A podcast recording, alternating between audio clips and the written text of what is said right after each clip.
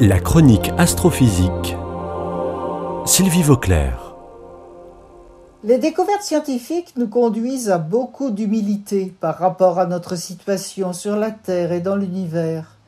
Nous savons que nos ancêtres très lointains, les premiers êtres vivants qui ont marché sur deux jambes, sont arrivés sur Terre il y a environ 3 millions d'années, ce qui, comparé à l'âge de la Terre, ne représente pas beaucoup plus que l'épaisseur de l'ongle comparée à la taille du corps humain.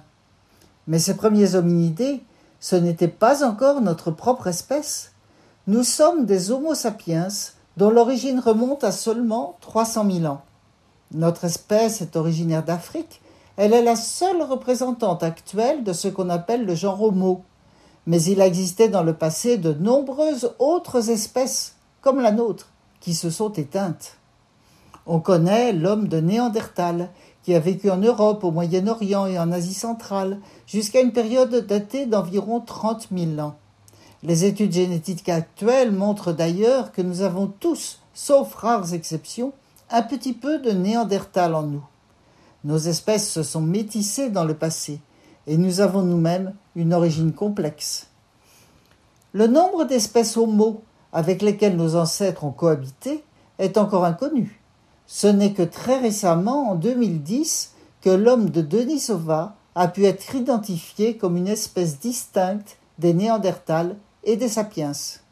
Cela a pu se faire grâce à une analyse génétique d'une phalange humaine fossile trouvée dans la grotte de Denisova en Sibérie. Elle est datée d'environ 41 000 ans. En fait, il semble que les Denisoviens et les Néandertaliens partageaient un ancêtre commun, et par ailleurs, les Denisoviens se sont métissés avec certains sapiens, c'est-à-dire notre propre espèce. Par exemple, les ancêtres des Papous, des aborigènes australiens, des Tibétains, de certains Philippins.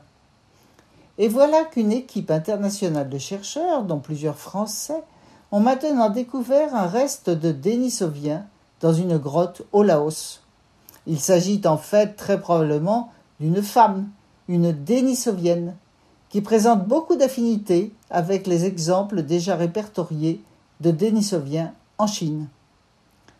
La technologie moderne, en particulier les études d'ADN mitochondrial, apporte beaucoup d'informations sur notre lointain passé, grâce aux découvertes de fossiles dans des grottes anciennes.